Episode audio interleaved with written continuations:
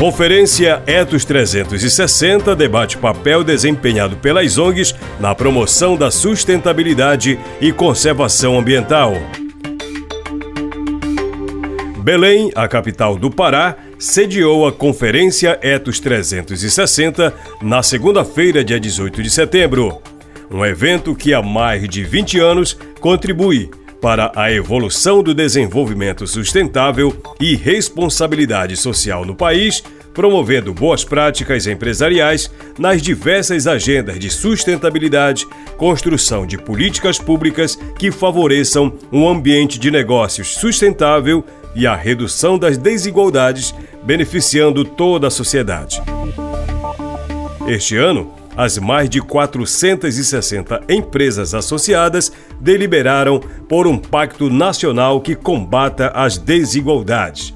17 painéis discutiram propostas e estratégias para compor a Agenda 2030 e buscar o desenvolvimento integrado e sustentável. O coordenador do projeto Saúde e Alegria, Caetano Scanavino, participou de dois painéis reconhecimento, desagravo e desafios das organizações da sociedade civil na Amazônia e Guardiões da Floresta em Pé, luta, ameaças, desafios e conquistas. No primeiro painel, reconhecimento, desagravo e desafios das organizações da sociedade civil na Amazônia, o Caetano dividiu a mesa de debate com a coordenadora de projetos em Integridade Instituto Etos, Marcela Grego, e com a gerente de comunicação e engajamento do Instituto Peabiru, Mariana Faro. Foram discutidos tópicos relacionados ao reconhecimento, valorização e dificuldades enfrentadas pelas organizações da sociedade civil, as ONGs, atuantes na região amazônica. O objetivo foi estimular a compreensão da relevância das ONGs na Amazônia e as barreiras que enfrentam e as oportunidades de colaboração para enfrentar os desafios nas regiões. Na conversa, os painelistas falaram sobre o papel essencial desempenhado pelas ONGs na promoção da sustentabilidade, preservação ambiental, proteção dos direitos indígenas e fomento à participação cidadã na Amazônia e também sobre os impactos dessa criminalização nas ONGs em suas operações e na segurança dos ativistas e membros envolvidos. O segundo painel Guardiões da Floresta em Pé, Luta, Ameaças, Desafios e Conquistas, contou com a presença da liderança indígena do Tapajós, Jaciara Borari, com a coordenadora de projetos da Associação de Defesa Etnoambiental Canindé, Neidinha Suruí, e com Caetano Scanavino. Os três falaram sobre a atuação dos povos indígenas, os defensores da floresta amazônica e os desmatamentos constantes na maior floresta tropical do mundo.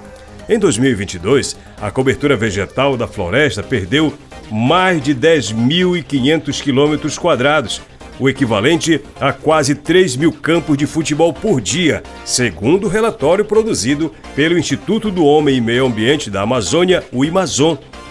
E esse ano, apesar de uma ligeira diminuição, os números ainda são altos.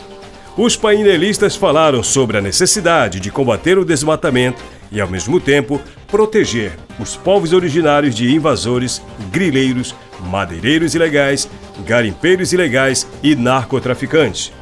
No evento, traçaram estratégias para garantir os direitos de quem defende o território a partir de exemplos concretos de elaborações eficazes entre ONGs, setores público e privado, focando em projetos voltados para a conservação ambiental e o desenvolvimento sustentável na Amazônia.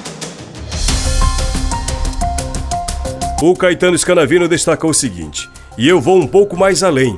Será que é possível fazermos a população local ter participação societária em algum empreendimento?